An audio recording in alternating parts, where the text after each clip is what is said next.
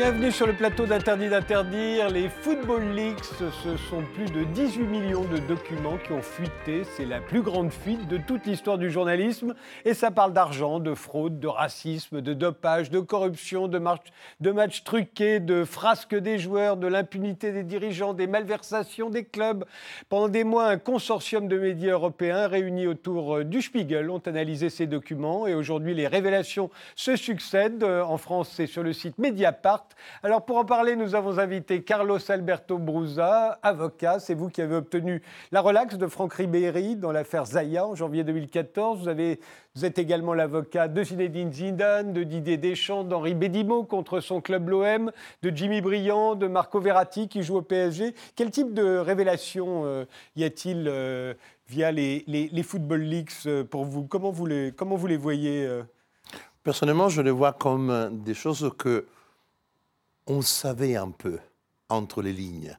En réalité, les révélations, on ne fait que mettre au grand jour tout ce que les autres pensaient, je dirais, tout bas. Parce que, avec la masse d'argent qui est entrée dans le monde du football, et je l'ai vu même, ça fait maintenant quasiment 15 ans que je travaille dans le secteur, et les dernières années ont été incroyablement folles.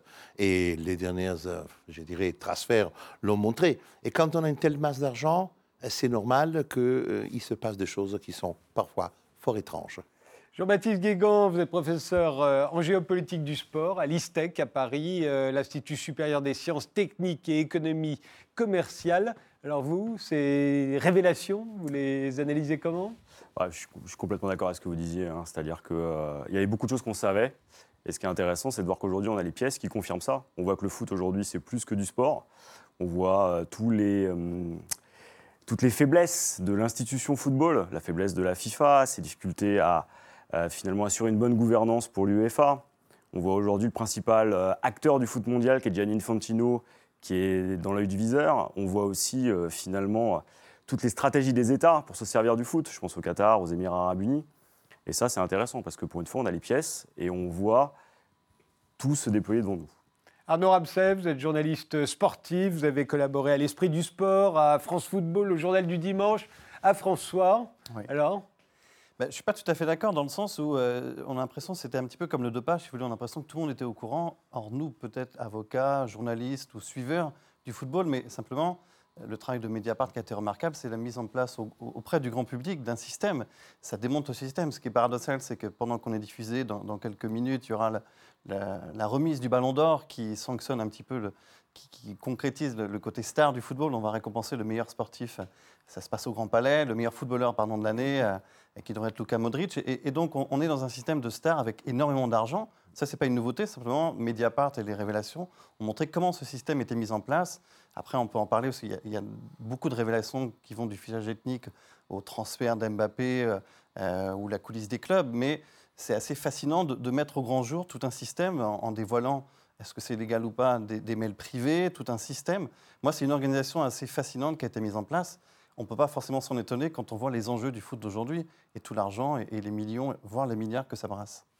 Mousse, vous, êtes membre de Paris United, euh, un média en ligne indépendant et partisan, dites-vous, qui a pour vocation d'informer le public sur la vie du PSG. Vous êtes l'un des auteurs du livre Paris United, Révélation d'une révolution, dont le deuxième tome vient juste de paraître aux éditions Amphora. Alors vous, comment vous les voyez, ces révélations euh? Ah, Bonsoir Frédéric, euh, bah, un peu comme, comme tous mes camarades ici présents. C'est-à-dire que si on prend du point de vue des gens qui vivent dans le football 24 euh, heures sur 24, les journalistes, etc., etc., effectivement, c'est des choses qui, circulaient un peu dans le milieu. Maintenant, ce que je reprocherais un tout petit peu un peu à Mediapart, qui a fait un gros boulot, hein, effectivement, euh, je crois que même c'est 70 millions de documents. Je crois que les vrais chiffres, euh, c'est ça. C'est peut-être parfois sur certains sujets un petit manque de pédagogie. Et ce qu'ils ont mis en lumière, effectivement, et là je rejoins Jean-Baptiste Gaillon, c'est la faiblesse des instances à l'UFA face au gros club. 70 euh, millions, c'est quand on cumule. Les, il y a eu plusieurs saisons dans le Football League. Mais ce qui vient de sortir là. Euh, oui, effectivement, c'est la, la, saison 2. C'est la saison comme ils disent. Donc, euh, si c'était une série. Actuellement. donc voilà, en fait, voilà, pour moi, ce qui, ça a vraiment mis en lumière un peu la faiblesse de l'institution UEFA face, effectivement, au terme qui a été employé d'ailleurs par les football leagues, au cartel des 4-5 clubs puissants en Europe. Ouais. Mais alors, tout ce qui est dénoncé euh, là, euh, est-ce que ce sont des choses illégales ou ce sont simplement des choses immorales, euh, Maître Boza? C'est une très bonne question. Nous avons déjà connu cette situation lorsque, euh, dans l'autre affaire des, des Panama Leaks, euh, on a crié au scandale, on a crié, et puis à la, enfin, beaucoup de choses se sont révélées comme étant des opérations parfaitement légales, Oui. choquantes sur le plan moral, mais légales parce que créer une holding et puis transférer mon argent, si je le veux, dans une holding aux îles Vierges n'est pas en tant que tel euh, une, une fraude. La question du Football X, alors j'ai commencé à travailler, euh, j'ai analysé moi aussi ce que je pu jusqu'à là. Il en demeure pour moi, il y a beaucoup de choses qui sont effectivement euh, dures sur le plan moral, surtout, nous parlons ce soir, alors que nous vivons depuis trois week-ends ou quatre week-ends des semaines euh, infernales à Paris et ailleurs concernant les Gilets jaunes, et on parle parfois de gens qui réclament quelques centaines d'euros pour mieux vivre. Et là, on parle de choses, on parle d'un un monsieur qui s'appelle Neymar qui gagne euh, 3750 euros la minute. Donc automatiquement, on, nous sommes là déjà en train de parler de quelque chose que pour un être humain normalement constitué est difficile à saisir. Donc euh, l'immoralité ou ce qui est moral, c'est une question de valeur sociale que l'on peut ou pas se mettre d'accord. Sur la question des, des délits réels, c'est beaucoup plus compliqué. Si on parle de dopage, il faut des preuves du dopage. Si on parle de fraude fiscale, il faut des preuves.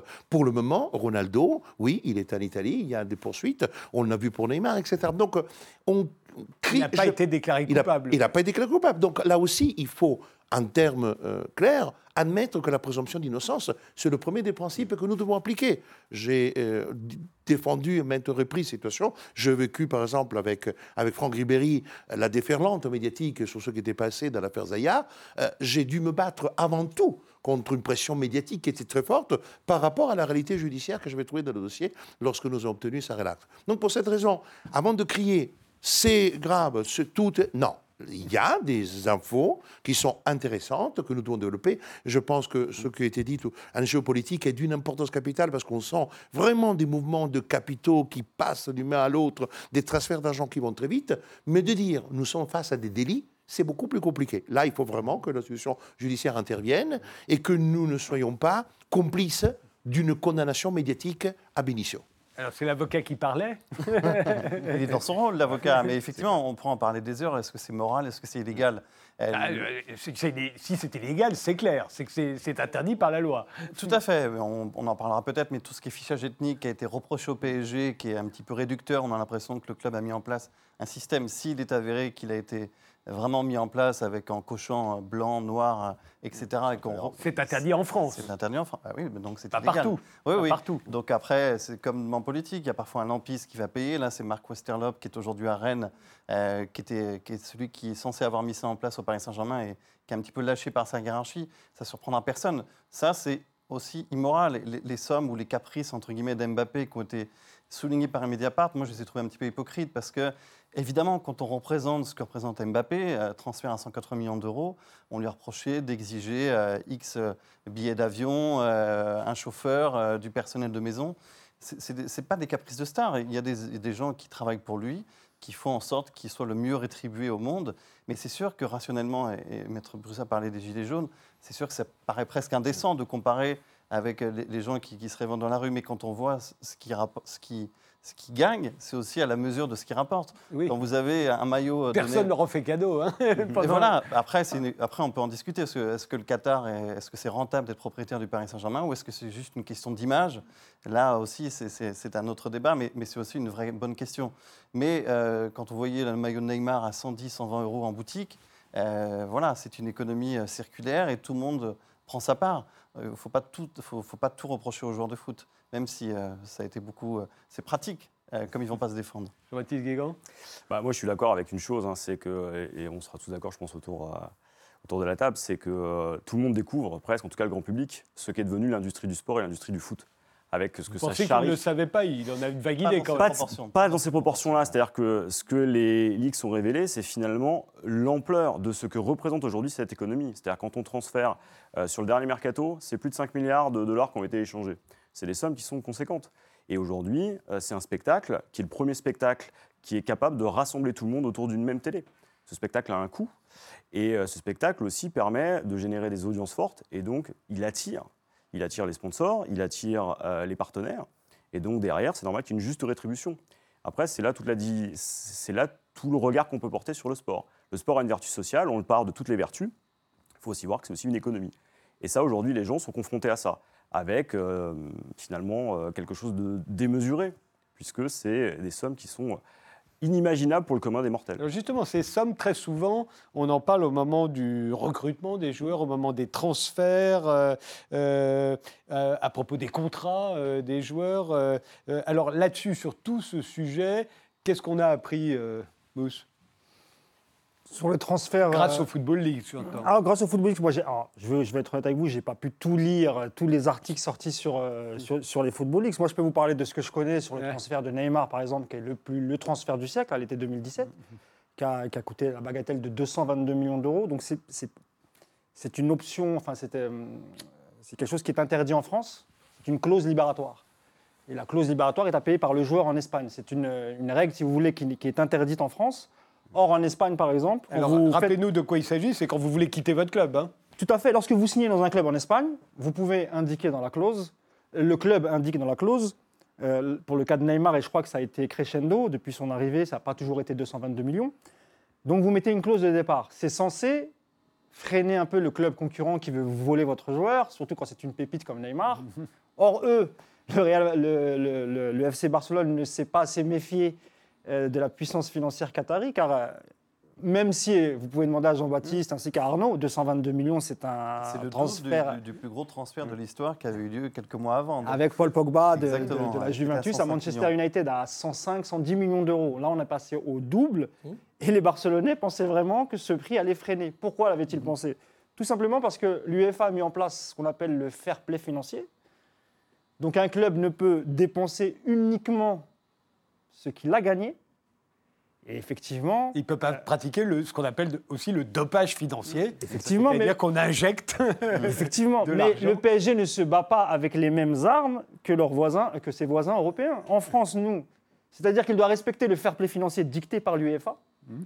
Et en plus, on a la DNCG en France, système qu'il n'y a pas dans. Si je- je- enfin, vous n'allez pas Ouais, me ouais, contredire. hein. c'est l'organisme Il n'existe qu'en France, c'est-à-dire que vous avez un contrôle financier en France, un gendarme financier de tous les clubs qui doit valider le budget avant que la saison ne commence. Donc vous avez affaire à la DNCG et en plus à l'UEFA. Et vous n'êtes pas propriétaire de votre stade. Vous n'avez donc pas les mêmes revenus que le Real Madrid, le FC Ouais. Barcelone, le Bayern Munich, etc. Donc quand, quand on parle de dumping, etc., etc., il faut aussi expliquer à côté qu'il y a quand même Il y a des règles qui sont différentes. eh, Évidemment, peut- tous les clubs ne se battent pas avec les mêmes armes et surtout n'ont pas la même fiscalité. Je pense que c'est- je, c'est un point, euh, je partage à 100%, mais il faut ajouter un point très important. En réalité, le fair play financier est entré dans une logique qui devait permettre effectivement d'éviter que des aberrations. En réalité, il a créé l'effet exactement contraire. Pourquoi? Parce qu'il a mis au travail plein d'avocats qui ont fait une ingénierie financière et parfois d'une simplicité monstrueuse. Le contrat qui permet au Qatar de mettre 1 milliard 240 millions dans les caisses du PSG vient d'un contrat d'une banalité monstrueuse que même sur Internet, vous pouvez le voir, un contrat de sponsoring, d'accord, ou de représentation. Donc à partir de là, et ce contrat qui est exorbitant, comme c'est le cas même pour Manchester United euh, et Manchester City, les mêmes types de contrats, le même critère de financement, c'est c'est ça. Et là, ils ont été convoqués. Ils disent voilà, c'est un contrat. Alors, injonction, injonction de la FIFA, plutôt de l'UEFA, pardon, de dire ah, ce contrat-là, vous me le gardez maximum jusqu'en 2019. En réalité, ça permettra encore d'encaisser 1 milliard 240 millions de- de- d'euros. Donc, ça veut dire quoi? Ça veut dire que à travers ce type de contrats, qui sont des contrats qui permettent de financer, d'avoir de l'argent qui rentre dans les caisses, vous contournez la question du problème, comme était dit justement, la- la gestion normale, les encaissements, ce que vous encaissez des billets, etc. Or, le problème qui va se poser et qui se pose, c'est que quand vous achetez un joueur comme Mbappé ou Neymar, ça, on dirait que ce sont des sommes exorbitantes. C'est faux. Florentino Pérez m'a dit, lorsque je rencontre à Madrid, Rappelez qui est Florent. Florentino Pérez, c'est le président de- du Real de Madrid. Et lorsqu'il m'expliquait, vous savez, M. Bourza, acheter un joueur à 20 millions parfois, parfois pour moi, c'est plus problématique parce que personne me dit, un truc me dit, j'ai besoin d'un vrai défenseur. 20 millions. C'est 20 millions que je jette par la fenêtre parce que personne ne le connaît. C'est peut-être un très bon joueur, mais je ne vendrai pas un t-shirt ensuite. Alors que quand j'ai signé Ronaldo, et là je ne viole pas un secret parce que je ne suis pas le conseil de Florentino Pérez, je me regarderais bien de vous en parler. Quand j'ai signé Ronaldo, j'avais déjà couvert mon investissement avec l'ensemble des sponsors, Audi, etc. etc. Donc ça veut dire quoi? Quand vous prenez un joueur comme Neymar, qui vous porte 60 millions de followers, et que chaque follower vaut un, un euro, et vous avez 60 millions que vous déduisez déjà du prix. Parce que vous avez 60 millions de followers qui vous, que vous vendez indirectement à- aux sponsors, aux publicitaires. Donc euh, la, la question de l'économie, et là, je ne ce n'est pas de mon ressort, c'est quelque chose d'extrêmement important parce qu'aujourd'hui, je dirais une chose si je, suis, si je fais de la morale financière, mais je suis bien content que les États qui gagnent l'argent sur l'essence et le gasoil ramènent du pognon en France en remettant cet argent dans les caisses. Parce que cet argent, on ne l'aurait pas eu autrement. Donc, au fond, qu'est-ce que ça veut dire aujourd'hui, cette économie? Ce n'est pas une économie, euh, je dirais, euh, dangereuse, parce que c'est de l'argent réel. C'est de la monnaie sonnante et trébuchante. Et pour une fois, pas pour acheter les monuments, les grands hôtels parisiens, mais pour investir pour de l'argent. C'est des qui- monuments, les joueurs aujourd'hui. C'est Bien sûr, oui, Mais oui, il y a- pour lapsus, Ouais, ouais. qui était un lapsus Il y a tout de même un grand endettement des clubs de football. Je sais pas compris, excusez-moi. Il y, a, il y a- il y a un grand endettement des, des clubs de football. de- Oui. Il y avait. Mais il y avait, parce que vous prenez le Paris Saint-Germain. Le Paris Saint-Germain, quand je l'ai connu, que je fais, j'ai travaillé, euh, et là, je ne viens pas secret parce que je joue pour Laurent Blanc, eh bien, le, le- le Paris Saint-Germain a gagné un chiffre d'affaires sur les derniers cinq ans. Vous le savez mieux que moi parce que vous êtes un spécialiste dans le domaine. Mais il est passé de 250 millions de CA à un CA de, de- chiffre d'affaires de 700 millions, 750. Qui- le- leur but, c'est de faire un milliard pour la fin euh, en, en 2020. Et ils vont y arriver. Aujourd'hui, vous prenez le Paris Saint-Germain, ce n'est plus le PSG. Ce n'est pas qu'une équipe de foot, le PSG. C'est une composante d'une opération, une vitrine, d'une opération économique commerciale énorme qui inclut aussi euh, le club d'handball, le basket, etc. Donc ça veut dire tout simplement que moi, je ne veux pas défendre le foot. Je ne suis pas le défenseur du foot.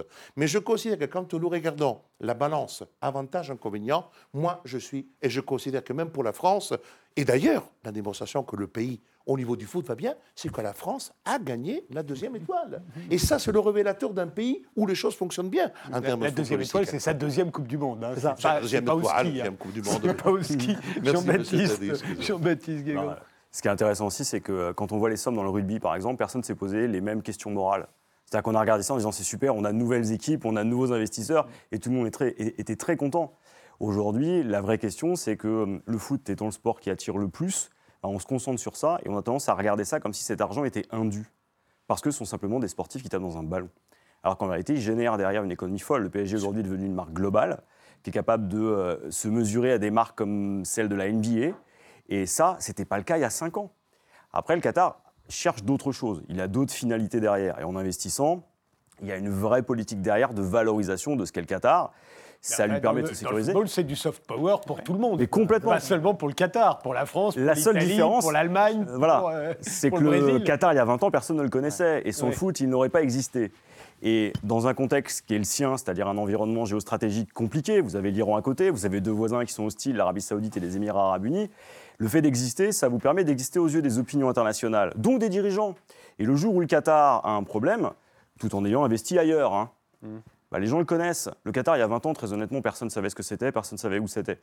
Et euh, là, c'est un prof d'histoire géo qui vous parle aussi. Euh, ce qui est intéressant là, c'est de voir que ça a changé. C'est-à-dire qu'aujourd'hui, le Qatar, tout le monde sait où ça se trouve, quels sont ses problèmes. Ça veut dire que le jour où on a euh, à construire une alliance pour préserver ses intérêts, l'écouter, ce sera facile. Et ça, c'est pas négligé. La stratégie qatari, elle est intelligente, mais les Émirats arabes unis font pareil. Et on a focalisé sur le Qatar. Ça, c'est une vraie question. Pourquoi Bien Les Émirats, euh, ce qu'il faut savoir, parce qu'effectivement, comme l'a dit Jean-Baptiste, on se focalise sur, sur Paris euh, et, et sur le Qatar. Les Émirats arabes unis, euh, ils sont propriétaires du club de Manchester City, qui est lui aussi le principal éping- épinglé par les Football Leagues. Donc, effectivement, est-ce que c'est une économie vertueuse? Mais, mais c'est compliqué parce qu'on entend un peu tout et n'importe quoi dans le foot. Donc, effectivement, ce qui n'est pas logique, c'est qu'un État, comme le Qatar, soit propriétaire d'un club. mais euh, le club de l'AS Monaco, qui est lui aussi épinglé, est propriétaire, euh, propriété d'un Russe. Euh, le club de Girondins de Bordeaux a été racheté par, euh, par des Américains. Le propriétaire de l'OM, c'est un Américain. Les Chinois ont racheté le club d'Auxerre. Euh, donc, effectivement, c'est c'est une économie mondialisée. On entend un peu tout et n'importe quoi. Il y a beaucoup d'hypocrisie, mais il faut bien comprendre que les footballeurs sont des marques et qu'on parle beaucoup. euh, on va focaliser sur le Paris Saint-Germain parce que c'est ce qui fait parler, c'est ce qui fait vendre. Mais jamais on va parler de Metz ou de Troyes ou de, de Nantes, par exemple. Donc, euh, c'est peut-être injuste, mais il, faut comprendre aussi que on reproche beaucoup de choses au PSG, mais que euh, c'est la logique des choses. On va dire, c'est la rançon du Mais succès. on a l'impression néanmoins, euh, quand on lit les révélations qui se succèdent issues des, des Football Leagues, que, que les règles du fair play financier, personne ne les respecte, et que donc le dopage financier est visiblement assez systématique, et que là où on devrait justement... euh, euh, comme vous l'expliquiez tout à l'heure, euh, Mousse, équilibrer et ne pas trop avantager ceux qui ont beaucoup d'argent, bah, en fait... Ils essayent, mais c'est ce qu'on avait expliqué un petit peu au début. Il y a, il y a un contre-pouvoir trop faible. Michel Platini, qui était président de l'UEFA, quand il a été élu, il a été élu sur une idée. Il a dit le football est un jeu. Pour moi, c'est- un vœu pieux. Tant mieux si c'est un jeu, mais c'est beaucoup plus qu'un jeu. C'est comme Et- le cinéma est un art. Et- exactement. Et, et simplement, le fair play financier dont Moussa parlait, celui qui l'a instauré, c'est Michel Platini. Simplement, euh, il y a des moyens de contourner. C'est un peu comme le dopage. Il y a toujours des moyens. Et même la de symbolique même a été détournée d'ailleurs. Oui, on- même on dès- Déjà dès le départ, la symbolique, elle a été détournée. Bah, parce que, comme disait Arnaud, en vérité, ça c'était une arme pour, de- pour obliger les clubs à, ne- à- à moins s'endetter. Parce qu'il faut bien expliquer qu'avant ça, les clubs pouvaient faire strictement ce qu'ils voulaient. Ils pouvaient s'endetter à des hauteurs inimaginables. Vous prenez le Real du début des, des années 2000, et là je parlais du d'un client de, de Maître Brouza. Quand Zinedine Zidane arrive au Real de Madrid et qu'il quitte la Juventus de Turin, il faut bien comprendre qu'à l'époque, le prix du transfert est de 75 millions d'euros. On venait juste de passer du franc à l'euro. Donc moi, à l'époque, je me disais, c'est un demi-milliard de francs. un demi-milliard de francs de l'époque, Zinedine Zidane. Et cette année-là, il n'y a pas eu que Zidane. Ils ont fait l'équipe qu'on appelait les, les fameux Gala- Galactiques, avec les Figo, Beckham, euh, Ronaldo, euh, Donc euh, ils se Roberto sont Carlos, etc. endettés pour Ils ont financer. fait une équipe à un milliard, à, à- je sais plus moi, 300, 400 millions d'euros, c'est-à-dire euh, le prix d'aujourd'hui de Neymar et Mbappé. Mais la Et dette ils a été épongée par le roi. Ce qui est assez Exactement. sidérant. Parce le qu'il n'y avait pas de, de fair play financier à l'époque, donc on laissait les clubs. Et puis comme c'était des clubs historiques, qui avaient gagné pas mal de Ligue des Champions, etc., il fallait laisser faire pour le spectacle, etc. etc. Mais c'est encore le cas, non? On dit qu'il y a un cartel aujourd'hui de ces gros clubs qui ont souvent gagné euh, la, la- la Coupe, de le- la coupe euh, européenne de, Mais des vous clubs prenez le Real de et Madrid. qui font un peu la loi. Bien sûr, mais vous prenez le Real de Madrid qui a gagné euh, trois Ligues des Champions consécutives. Ils n'ont pas investi depuis 3-4 ans. Donc les caisses sont pleines. Eux, pour le coup, ils ont respecté le fair play financier. Zinedine Zidane ne voulait pas changer. Tous les étés, Pérez venait le voir. Quel joueur tu veux, etc. On n'achète rien, on n'achète personne, on ne vend personne. Je garde tout le monde. Donc effectivement, il a fait trois années. Ça a marché. Donc il est parti, le Real, ça chute un peu. Mais ce que je veux dire par là, c'est que... Voilà. Je peux me permettre une chose sur le fair play financier pour, pour nos téléspectateurs, parce que sinon on ne comprend pas. Le fair play financier a été introduit effectivement pour les questions d'endettement, etc., mais euh, pour bloquer un peu cette euh, course à l'échalote qui est en train de se faire. L'effet pervers était le suivant, c'est que les grands clubs qui avaient effectivement des entrées conséquentes avaient déjà une sorte de situation de oligopole par rapport aux petits clubs qui empêchaient d'investir. C'est comme si en réalité une PME, n'importe quelle PME, dans laquelle vous avez un chef d'entreprise qui a envie de s'endetter, d'aller voir sa banque, etc., et il veut aller de l'avant, il veut euh, rentrer dans la cour des comptes. Non, non, toi tu veux rester petit, et par contre le CAC 40... Les gros, eux, ils ont le droit. Donc la- le paradoxe a été celui-là. Au fond, on a voulu, et voyez, on arrive toujours au problème de la réglementation ou surréglementer les choses, a été d'un effet pervers. Parce qu'au fond, c'est comme quand tu veux interdire quelque chose à tes enfants et que les enfants ont une avis folle. À force de vouloir interdire, de créer ce fair play, on a créé des escamotages financiers pour arriver à encaisser et à mettre encore plus d'argent en tentant de cacher après, non, non, on respecte le fair play parce qu'on encaisse ça. C'est là l'absurdité du système. Et je me permets de dire ça parce que c'est là le D'accord euh, Bah, C'est-à-dire que ça a, fait, ça a fait baisser l'endettement. Mais derrière, il y avait des gens qui voulaient investir. On n'a pas le droit, normalement, d'interdire euh, la- à un acteur d'entrer sur un nouveau marché. Oui. Et dans le cadre européen, c'est ce qui s'est produit. Là, on a bloqué de nouveaux entrants. Là où il aurait fallu finalement légiférer autrement, si on ne voulait pas voir le Qatar, les Émirats arabes unis débarquer, et donc ne pas prendre leur argent, c'était interdire un financement par des États. Ça n'a pas été fait. Parce que, faut être honnête aussi, tout le monde avait intérêt à voir ces nouveaux arrivants mettre de l'argent, alimenter le système. Parce que finalement, quand on regarde les transferts, où sont-ils allés ces euros qui ont été dépensés par euh, le, euh, par le PSG et par Manchester City vers les autres grands clubs. Quand on regarde les flux financiers, ils ont profité aux autres grands clubs. C'est-à-dire que ces derniers ont réussi à bloquer la compétitivité sportive de ces acteurs-là, tout en profitant de leurs transferts.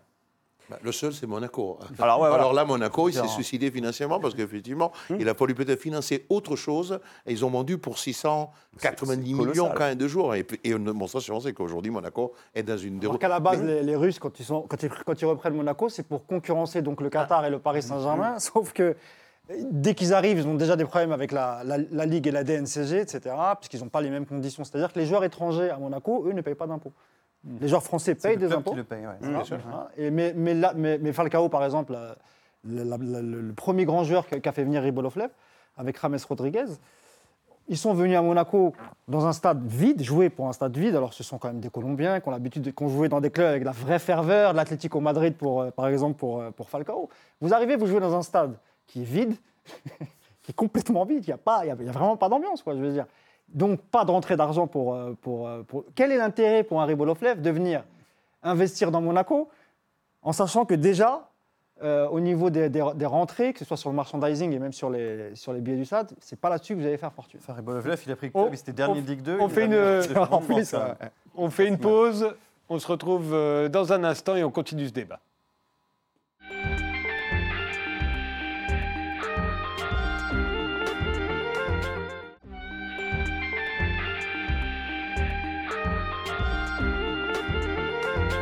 Continuons ce débat sur les révélations euh, des Football Leaks avec euh, Carlo Alberto Brusa, qui est avocat, avec Jean-Baptiste Guégan, qui est professeur en, géopolitique du sport, avec Arnaud Ramsey, journaliste sportif, et Mousse, euh, qui est membre de Paris United, un média libre, indépendant et partisan sur le PSG. En étant membre du Paris United, vous vous considérez comme un journaliste ou comme un fan? Moi, je suis d'abord supporter du, du- du- du Paris Saint-Germain, évidemment, mais on a toujours eu un œil critique sur le club. On a toujours pointé quelques dysfonctionnements qui se passaient notamment. euh, voilà. Vous avez le droit de, de, Non. dire. Non, non, mais euh, oui, oui, oui, tout à fait. Oui, oui, il y a- il y, a eu des dysfonctionnements, mais là, c'est vraiment propre. Euh, Là, Oui, c'est oui. interne au Paris Saint-Germain, etc.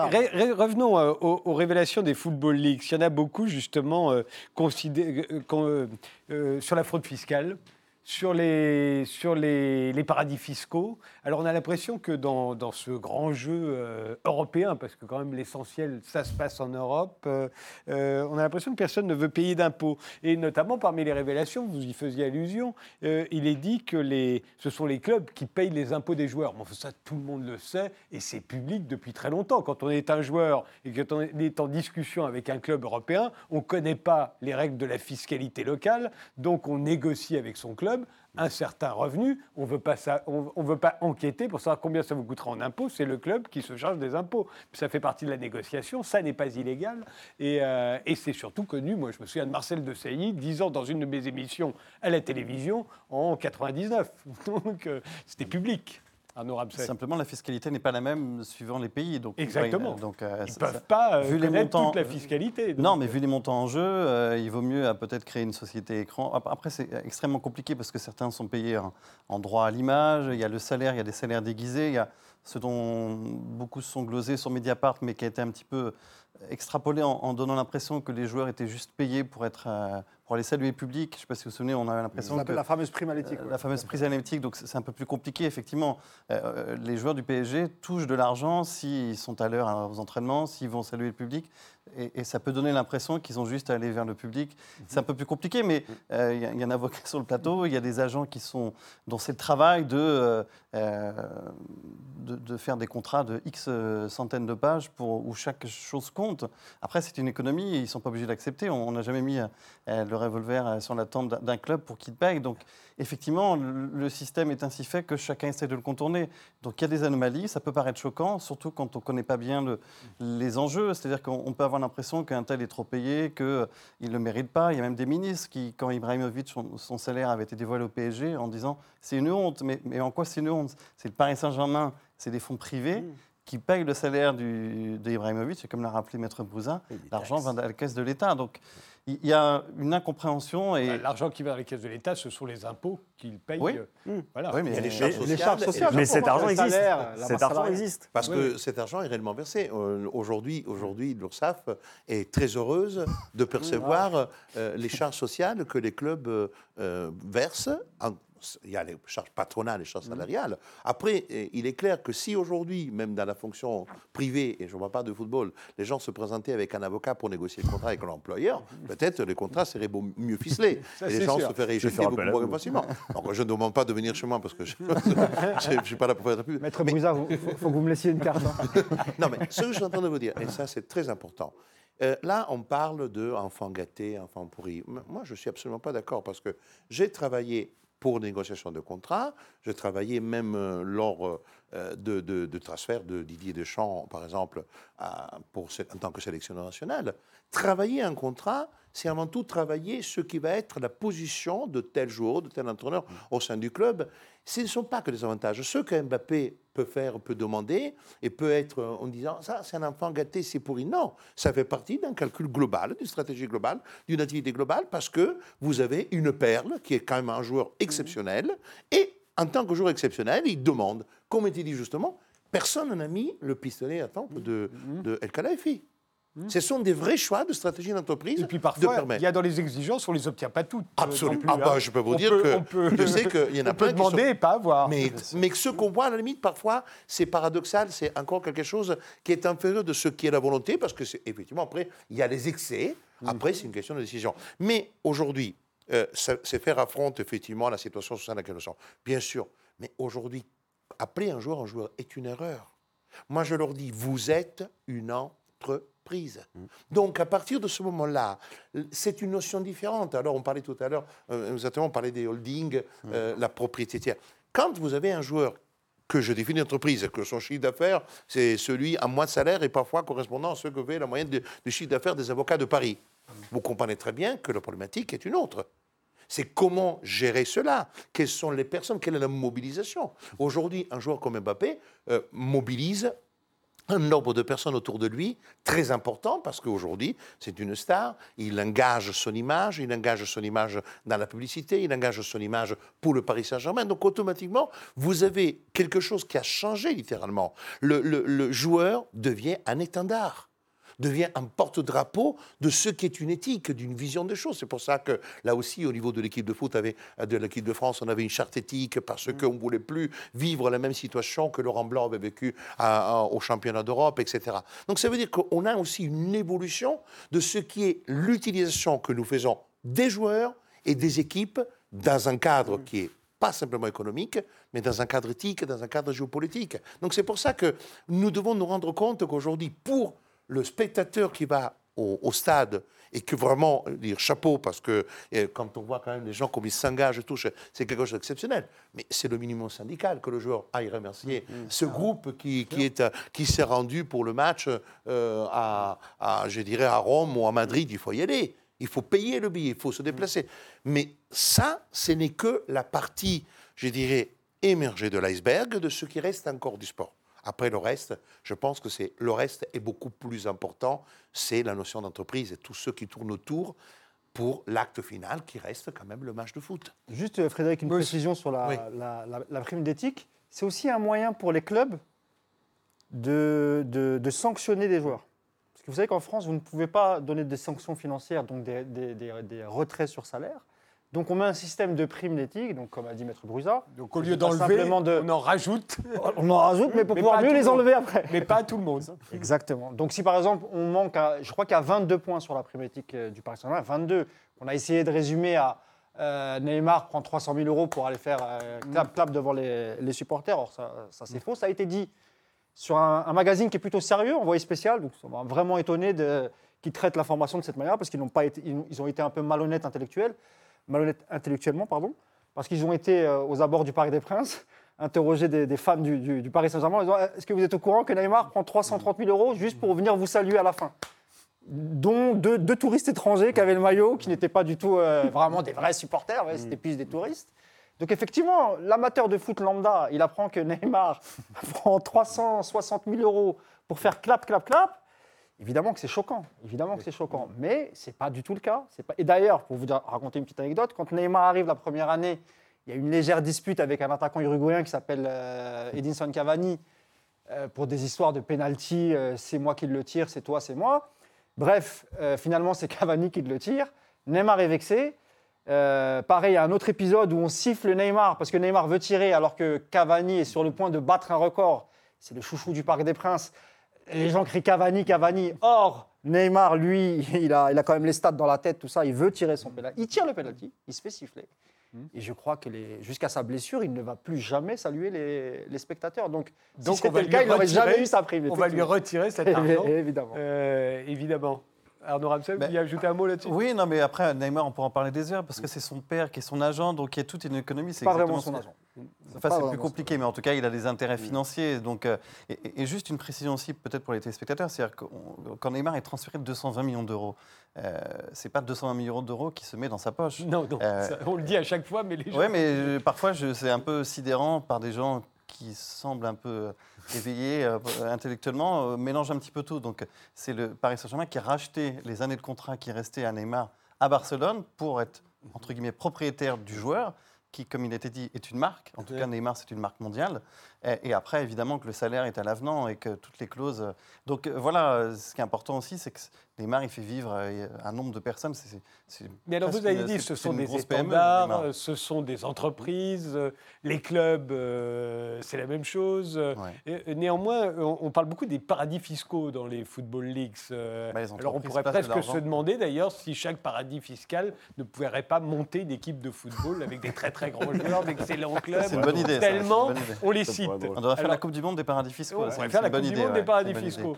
Euh, alors, est-ce que c'est justifié? Est-ce que là aussi, on est dans l'immoralité et pas dans l'illégalité Ou est-ce qu'on est franchement dans l'illégalité? C'est à la justice de, de déterminer quelle est la frontière. Mais effectivement, vous, l'avez dit, pour l'instant, on a parlé de deuxième épisode des Football Leagues. Les premiers ont, ont mis euh, en évidence le fait que Jorge Mendes, qui est un agent extrêmement puissant, qui est l'agent de, Mourinho et, de Cristiano Ronaldo, a placé euh, des sociétés euh, dans les paradis fiscaux pour ne pas qu'ils payent d'impôts. Donc ça, euh, la justice, on, a dit Ronaldo va aller peut-être en prison. Pour l'instant, il joue toujours, maintenant pour la Juventus Turin. Mais je comprends que pour le grand public, ça soit parfaitement illégal. Que ce qui choque, je pense, les gens, c'est de se dire cette personne-là qui touche déjà des millions et des millions d'euros, en plus se soustrait à l'impôt qui pourrait être reversé pour le- en payer le moins possible. Donc là, et Mourinho et euh, Cristiano Ronaldo euh, ont été condamnés moralement euh, pour le déplacement euh, dans les paradis fiscaux. Pour l'instant, il n'y a pas eu d'autres conséquences. Monsieur Dali, je voudrais dire, je suis d'accord, il y a un point très important. Beaucoup, beaucoup de situations, je ne dis pas que les joueurs n'ont pas de responsabilité, mais beaucoup de situations compliquées sont générées par les personnes qui entourent le joueur. Ça veut dire tout simplement que quand vous avez un, un agent qui va toucher une grosse commission sur tel investissement, quand euh, on arrive à faire investir dans telle société euh, de placement financier, on va toucher une com, la sollicitation, le soliciting qui est fait est très très fort. Ça veut dire que les joueurs qui, attention, ne sont pas, sont pas des gens qui ont des maîtrises euh, en gestion, etc. Ce sont des, avant tout des personnes. Mbappé n'est pas, c'est un garçon très intelligent. Il a même un quotient intellectuel certainement supérieur à la moyenne, mais il n'a pas fait des études de gestion économique. Si quelqu'un va lui dire, écoute, ça c'est un bon investissement, je te le fais. Après, est-ce qu'il doit prendre le contrôle du contrôleur qui va lui permettre de savoir? Je ne veux pas le justifier, mais je connu déjà par mon expérience personnelle des joueurs qui ont fait des investissements monstrueux, mais catastrophiques, parce qu'ils étaient tombés dans, le piège à con, c'est-à-dire ce- c'est les mecs euh, qui sont là en train de dire tu es le plus beau, tu es le plus intelligent, achète ça, achète ça, après ils se trouvent avec un millefeuille qui va s'écrouler. Ce sont des situations que j'ai connues, donc je parle sur de l'expérience personnelle. Des gens, euh, des joueurs de foot que j'ai connus, qui ont envie de faire de la fraude fiscale, je ne connais pas. Je connais des gens, je connais des joueurs de 100% foot. quand même, euh, Monsieur Maître Boza est dans son rôle, mais évidemment que Mourinho et Ronaldo, c'est pas eux qui ont mis en place ce système. Mais Je ne suis pas le conseil de ce genre, mais de- je connais très bien la soif quand même des agents, euh, de- des- des agents qui entourent ces, ces joueurs. Il y a quand même une soif d'argent parce que quand même, des gens qui, qui- qui se promènent en jet perso, il faut le payer, tout en étant simplement un agent. Alors nous avons connu des agents prestigieux en France, comme Jean-Pierre Benet, du coup je suis le conseil, ou Alain Miachot, qui ont été un peu les, les- les premiers grands agents à, à donner, euh, vraiment à dorer le blason des- de, certains de transfert. Il n'en demeure pas moins que on- il n'y a pas de comparaison possible avec d'autres connus et moins connus qui sont effectivement derrière des, des transferts euh, d'une Ce qu'il veut importance. ju- juste expliquer pour, une petite précision, et après Ramsey. c'est qu'un agent en France n'a pas le droit de toucher plus de 10% du, du montant du transfert. Alors qu'à l'étranger, enfin, on a beaucoup parlé d'Engolo Kanté, c'est une des révélations notamment de Mediapart. Il, il ne serait pas allé au Paris. Donc c'est N'Golo Kanté, joueur de l'équipe de France, qui jouait à Chelsea, a été approché par le Paris Saint-Germain. Ses, ag- ses agents ont préféré qu'il reste à Chelsea parce qu'il pouvait avoir un montant d'une commission sur le transfert. Euh, dans l'absolu, ça pourrait être 80%. Euh, ils ont pris des sommes folles, alors que s'ils l'avaient signé au PSG, ils n'auraient touché, eux, que 10 entre Ah, guillemets, que 10%. Arnaud Ramsey, je- alors, sujet- le transfert d'Engolo Kanté, c'est un, sujet qu'on maîtrise. Non, là-dessus, d'abord, N'Golo Kanté, effectivement, c'est lui qui ne voulait pas venir au Paris Saint-Germain. Ses agents voulaient le faire venir au Paris Saint-Germain parce que c'est plus intéressant pour un agent de faire un transfert, donc renégocier un contrat. Par exemple, le- le- je pense pour N'Golo, pour N'Golo Kanté, par contre, ils auraient proposé 50 contrats. Donc quand vous avez un- le, le mandat d'un joueur pendant 5 ans, pendant 5 ans, vous prenez un pourcentage sur le salaire pendant 5 ans, plus une prime à la signature que qu'Engolo aurait pris et qu'aurait reversé une petite part à, à son agent. Donc voilà la, la- la vraie histoire pour N'Golo Kanté. Et par rapport à- au, au fait qu'il ait refusé euh, de, je crois que c'était de déclarer une partie de ses droits à l'image, il me semble, Chelsea, ouais. euh, voilà, de, de, à l'étranger. ouais. Je crois pas qu'il l'ait fait par vraiment souci d'honnêteté. Je pense qu'il avait un gros doute. Il s'est dit, Ça va me retomber dessus. c'est louche. Je pense qu'il voilà, il s'est rappelé de la première saison des, hum, des, des- des Football Leagues. Je suis pas sûr vraiment que si on lui avait donné la garantie qu'effectivement c'est de l'optimisation et que peut-être que la morale, euh, les, voilà, au niveau de la morale, c'est peut-être pas ce qui se fait de mieux, mais pas illégal, sans doute l'aurait-il fait. Honnêtement, sans doute l'aurait-il fait, comme ils le font tous. Et il y a des, des- des- des- endroits où vraiment, des pays où c'est spécialisé euh, pour vraiment faire de l'optimisation, comme Chypre, euh, etc. etc. C'est pas forcément les pays d'Amérique du Je Sud. voudrais pas qu'on ait l'impression que, les, les révélations des Football Leagues, c'est surtout sur les grands joueurs de football, c'est aussi sur les gros clubs de football. Euh, donc j'ai- j'aimerais bien qu'on revienne sur ce cartel des gros clubs euh, qui a l'air de fonctionner euh, avec tout ce qu'il peut y avoir de péjoratif quand on utilise le mot cartel. Il ferait du chantage euh, à, la FIFA, à l'UEFA et à chaque fois il l'emporterait. Euh, alors qu'est-ce qu'il en est exactement Arnaud, Arnaud Ramsey? C'est un petit peu la, la défense de Jean-Claude Blanc, qui est le directeur euh, du, du Paris Saint-Germain, qui a dit en gros on accable le Paris Saint-Germain parce qu'à notre tour, nous, on veut jouer dans la cour des grands. Ouais. Et c'est ce qui a été évoqué tout à l'heure. C'est-à-dire que vous avez des grands clubs, donc cartel, évidemment, ça fait, ça fait Narco, ça fait Escobar, mais c'est un petit peu ça. C'est une organisation de, de clubs puissants qui sont plus puissants que l'UEFA. L'UEFA, c'est l'Union européenne du football, qui est l'institution qui est censée euh, équilibrer les débats et, et qui se fait complètement déborder euh, par la gauche, par la droite. Et, et donc, un nouvel entrant, comme le Paris Saint-Germain ou comme d'autres, a du mal à se frayer euh, une place. Et donc, c'est évidemment que les nouveaux entrants, comme, Ils, comme auraient- ils Saint-Germain- auraient fait du, du- du- d'après les révélations de Football League, ils auraient fait du chantage Mmh. à l'UEFA, euh, menaçant de créer leur propre mini Coupe d'Europe juste entre eux. Mais c'est un serpent de mer, ça. C'est ce que j'allais dire. euh, Ça fait des années qu'on entend parler presque d'unique fermé. euh. 15 ans qu'on entend parler de ça. ouais. Mais parce que ça fait 2000, fait hein. peut-être très longtemps qu'ils font le même chantage. Sauf que c'est un chantage qui, est- qui révèle aussi la faiblesse de l'institution qui est en face parce qu'elle Évidemment, l'accepte. puisqu'elle Et l'accepte. Voilà. Et ce qui est intéressant derrière ça, c'est de voir que cette euh, nouvelle Ligue des Champions qui serait un club fermé sur le modèle de la NBA, bah, ça fait peut-être fantasmer les clubs, mais pour l'instant, aucun n'y est allé. Ouais. Et, Et euh, qu'est-ce qu'ils ont obtenu? Alors justement, et c'est ça qui est intéressant, c'est comme ils sont faibles en face, en jouant ce chantage, ils menacent de sortir de la Ligue des Champions et de créer leur propre euh, com- compétition pour conserver les, les gains et ne plus avoir à les redistribuer. Ils ont Sur le- droit en plus. Ils ont le droit. Et sur le papier, c'est d'autant plus intéressant que le monopole finalement de la gouvernance du sport par les fédérations est en train d'être levé. C'est-à-dire que la Commission européenne s'est positionnée et a expliqué que normalement, on pouvait sortir finalement euh, du carcan fixé par les fédés. À partir de ce moment-là, il faut se poser une question. Est-ce qu'on va uniquement vers un modèle entièrement privé sur le modèle de la NBA ou est-ce qu'on va sur autre chose? Et là, les clubs se sont retrouvés face à une institution faible. Ils en ont profité. Maintenant, si on regarde bien, aucun n'y est allé pour une autre raison. C'est que les spectateurs ne suivront pas forcément. Et puis, vous êtes privé, vous êtes privé de votre ancrage territorial. Et cette menace-là, euh, elle est plus finalement euh, vertueuse pour les observateurs parce qu'elle permet de voir aussi à quel point en face l'UEFA est incapable de réguler son propre, son propre jeu. Et moi, c'est là où euh, les, les footballistes m'ont posé un vrai problème. C'est que la vraie question, c'est qu'est-ce qu'on ne vous a pas montré? Parce qu'on a l'impression qu'on a sorti tout. On n'a rien déballé en vérité. On a déballé une partie de certains sujets, mais on n'a pas montré d'autres choses. Par exemple, on n'a pas parlé des, des équipementiers, du rôle des équipementiers dans le foot. Et pourtant, il y aurait des choses à dire. C'est les sponsors principaux. Pas tout à fait. Alors, non, non. Ils ont une importance, mais quand on voit par exemple ce qu'a pu faire Nike dans les années 90 avec l'équipe du Brésil, on peut se poser la question. C'est-à-dire que Nike avait par contrat la possibilité, et aujourd'hui c'est une autorité publique, hein, de choisir les joueurs. C'est-à-dire, il y avait un sélectionneur qui n'avait pas le choix. C'est-à-dire que son président l'appelait en disant voilà, nous on a signé tel contrat, on a pris telle commission, donc derrière, ce serait bien que tu choisisses un tel, un tel, un tel. Ce qui a donné des équipes dans les années 90 qui étaient absolument folles. Euh, le Brésil qui jouait avec 5 milieux offensifs, des attaquants dans tous les sens. Bon. Ce qui est intéressant là-dedans, c'est de voir aussi qui on vise avec les leaks. Et là, on n'est pas dans la théorie du complot, hein, mais il faut simplement se poser une question. On a des gens qui sortent 80 millions de documents. OK. Mais derrière, vous avez des acteurs entiers du foot qui sont complètement épargnés. Il n'y a que deux clubs français qui sont visés et euh, on a des choses sur l'UEFA.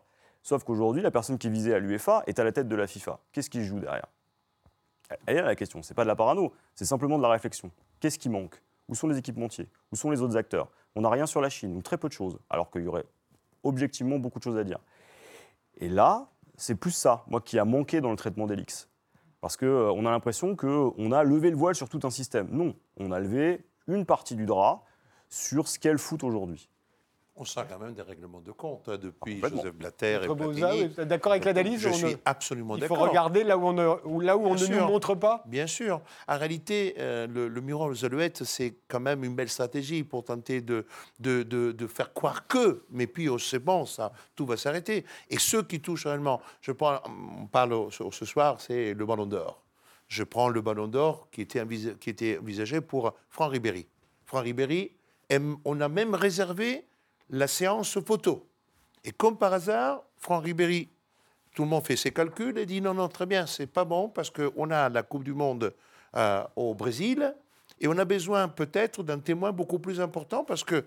Et alors on fait un sondage, on sait que euh, Ronaldo, 70% des femmes brésiliennes auraient envie d'avoir une relation avec Ronaldo et en plus il parle portugais. Donc au on se dit mais qu'est-ce qu'on va mettre? On va voir Franck Ribéry comme té- témoin Dieu, c'est mort. Donc alors que on a le- la Coupe du Monde au Brésil, on a quelqu'un qui parle, il est beau garçon, tout va bien, donc on change, on augmente les délais, on allonge les délais pour voter, comme par hasard, Franck Ribéry n'est plus ballon d'or, et c'est Ronaldo, et souvenez-vous les images de Franck Ribéry complètement fâché, ces choses que je- je- maintenant sont du domaine public. Non, Mais voilà, ça. Moi, je travaille à France Football. Là, là, vous, vous dites en gros qu'il a été, que c'est un complot, que Franck Ribéry Alors- était vexé, déçu et qu'il n'ait pas compris qu'il n'ait pas eu de Ballon d'Or. Il finit troisième du Ballon d'Or. oui, il 2013. finit troisième, mais, Mais on ne euh, peut pas dire on c'est avait un déjà Alors, Arnaud. Arnaud Ah non, mais je suis un peu surpris. de- Mais c'est une belle plaidoirie, mais je, je peux pas laisser. Mais je plaide pour mon client et je, j'utilise l'occasion qui m'est donnée pour dire vous avez raté. Euh, Mais bon, je comprends aussi que Non, non, Ronaldo est qu'on un ne soit bon- pas d'accord. est un bon Ah, sûr, testimonial pour. Et d'ailleurs, il a participé, je crois, à 40 ou 50 manifestations. Ah, qui soit plus médiatique que- Après, ouais. après euh, au Brésil, pour dire que. Non, mais on revient sans ouais. Non, c'est- C'est un peu un joke que je fais là, mais pour dire que les intérêts. Nous, aujourd'hui, le match de foot est un point culminant de quelque chose parce qu'on joue encore au foot. Mais tout ce que le foot aujourd'hui produit, à quelque niveau que ce soit, on peut se poser des questions s'il n'y a pas d'autres intérêts, un jeu qui vient conditionner le résultat qu'on voudrait oh, avoir. Alors. Arnaud, Arnaud Ramsay, qu'est-ce qu'on ne nous montre pas ou qu'est-ce Bah, qu'on ne le nous dit que- pas dans les, dans les, oui, les Football Leaks Mais euh, moi, journaliste qui suis, qui écrit des livres avec des, des joueurs de foot, il y a plein de choses que je découvre. Donc, Mediapart a fait un boulot remarquable. Après, évidemment, qu'on ne, connaît- qu'on ne connaît pas tout. Il y aura peut-être d'autres épisodes et ce n'est pas les seuls Mediapart à, à sortir des infos, heureusement. Mais effectivement, vous avez montré une image de Gianni Infantino, le, le chauve qui a succédé à. Enfin, qui est maintenant patron de, de la FIFA, qui est du football mondial. et- Absolument pas. Bah, moi, je ne suis pas donné de leçons.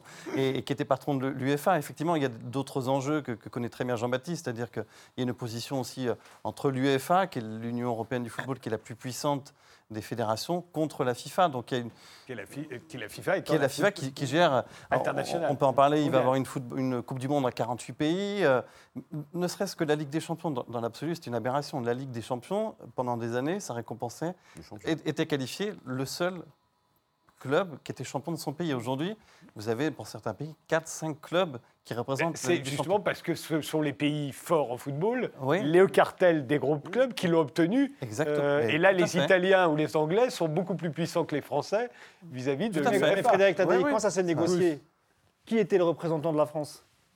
Je l'ignore. Bah, C'était Jean-Michel Aulas. Le président de Lyon. Lui, il a accepté. Il a accepté les conditions. Il a accepté qu'il y ait simplement deux équipes françaises qui soient reversées directement. Voire trois. Non, deux équipes directement, Ouais. plus une avec un tour préliminaire. Deux Voilà. tours préliminaires. pardon. Voilà. En Pendant option. que, par exemple, vous allez en Angleterre, les quatre premiers clubs sont reversés directement. En Espagne, je crois que c'est les trois premiers avec les Mais c'est qui ont un tour également au prorata de, des clubs euh, de chaque pays qui ont gagné les, les- les ligues européennes. La France les a gagnés moins souvent que les Anglais. Non, mais les, clubs, les, anglais l'ont gagné moins souvent que les clubs espagnols et les clubs italiens aussi. Enfin, Donc c'est dire, les clubs anglais, ils sont pas. c'est ils plus ont gagnés il y a longtemps. Mais oui, c'est parce que les, les- aussi les droits économiques du, du- du football anglais, c'est des milliards et des milliards et des Oui. milliards. Les droits TV en Angleterre, c'est les droits les plus élevés en Europe. Les plus élevés. Quand Parce que c'est là où il y a le plus grand nombre d'abonnés. Évidemment, mais quand on parlait tout à l'heure du Paris Saint-Germain et euh, enfin, je veux dire un peu du bashing qu'il y a eu, c'est enfin, je veux dire l'arrivée des Qataris, euh, l'argent, c'est pas, etc., etc. Mais en vérité, euh, à l'époque où les Qataris arrivent, je crois qu'il s'est valorisé à 600 millions, si je dis pas de bêtises, 600 millions. Donc on était en 2011. Nous sommes aujourd'hui en 2018, on, on arrive presque à 2019, on est à 1 milliard 100 millions d'euros. Oui, que, et ça, c'est la locomotive. Et en plus, quand les Qataris arrivent pour investir en France, ça attire les Russes, ça attire les Américains. Jean-Michel Aulas met un peu la main à la pâte. Lui aussi veut acheter des joueurs, être compétitif, Et etc. des Chinois etc. qui ont pris beaucoup de Chinois. part dans, dans l'Olympique lyonnais, ouais. Je crois qu'ils ont investi à hauteur de 100 millions, euh, 100 Oui. millions, 100 millions d'euros dans, dans l'Olympique lyonnais. Oui, On donc, les entend pas, on les voit pas les Chinois, mais ils ont. ça c'est vrai. Mais, en Mais pour vous dire, euh. Frédéric, qu'effectivement, euh, le PSG, c'est aujourd'hui une locomotive, non seulement pour, euh, pour la Ligue 1, mais pour le foot français, pour l'image de la France, Paris, etc. etc. Ben, je peux vous dire une chose. Je suis interrogé presque tous les mois de l'Italie pour répondre sur des questions, notamment du PSG, euh, etc. Ceci n'arrivait pas il y a simplement cinq ans. Aujourd'hui, le PSG, euh, vous prenez la Gazette dello Sport, tout au sport, ou le Corriere dello Sport, vous avez un article. L'arrivée du Bouffon, c'est là aussi un autre événement assez extraordinaire de voir ce joueur, euh, 40 ans, qui vient quand même en... Alors tout le monde dit c'est incompréhensible. Pas du tout. C'est un choix stratégique très intelligent parce que c'est choisir un joueur avec une expérience en Champions League exceptionnelle, qui va apporter dans un rôle où il peut encore jouer, parce qu'à 40 ans, en guerre de but, à son niveau, il avait des matchs exceptionnels, et il va apporter cette sécurité mentale. Et je peux vous dire euh, qu'il est apprécié par tous les joueurs. Évidemment. Il a joué un rôle de solidité remarquable lors des matchs et il a participé à cet engouement. Donc ça veut dire le foot, à la fin, il y a le foot. Le foot existe, il y a des joueurs, il y a des matchs. Euh, la corruption à ce niveau-là me paraît très difficile. Moi, je connais quelques euh, enquêteurs. Vous savez qu'il y a des observateurs qui sont envoyés. Aujourd'hui, euh, des affaires comme au M Valenciennes au niveau de la Champions League, ça me paraît très difficile. C'est quelque chose qu'on pourrait euh, quasiment euh, exclure en mettant la main sur le feu. Parce que là aussi, alors on parle d'un footballiste, il y a des matchs de corruption, mais là aussi, c'est jeter un discrédit très fort. Alors que on sait que ce sont des matchs mineurs dans lesquels il peut y avoir des manipulations. Il y a les paris. C'est Autre problème qu'il faudrait mettre sur la table, Le- les paris. Et ça, c'est quelque chose d'énorme. Quand vous pouvez miser sur un match de euh, deuxième catégorie ou deuxième ligue, etc., en Ligue B, euh, des millions. Là aussi, donc, on a aujourd'hui des problématiques qui sont, je dirais, contingents, qu'on n'a pas envie d'explorer, dans lesquelles on ne veut pas regarder en face. Mais la question des paris demeure une problématique d'une extrême gravité et n'est pas réglementée. Jean-Baptiste Guégan, un dernier mot, il reste une minute. Bah, on voit aujourd'hui que le foot a changé de dimension et c'est pour ça qu'on en parle autant. Peut-être qu'il y a 10 ans, on n'aurait pas fait cette émission. Et pas avec ces problématiques-là. On parlait des paris. Je pense que la, pro- la prochaine menace du football, c'est ça. On voit par exemple en Angleterre le nombre d'équipes sponsorisées. Ça va poser de vrais soucis à un moment. Et on l'a encore vu ce week-end avec euh, une- un match dont les cotes ont été euh, finalement arrêtées parce qu'on voyait clairement des fonds se diriger vers ça. Et aujourd'hui, le football est devenu aussi une gigantesque machine à blanchir de l'argent. Et ça fait déjà 7-8 ans qu'on le sait. Et ça ne va faire que croître. Je vous remercie tous les quatre d'avoir participé à cette émission. Je vous remercie de nous avoir suivis et au prochain numéro.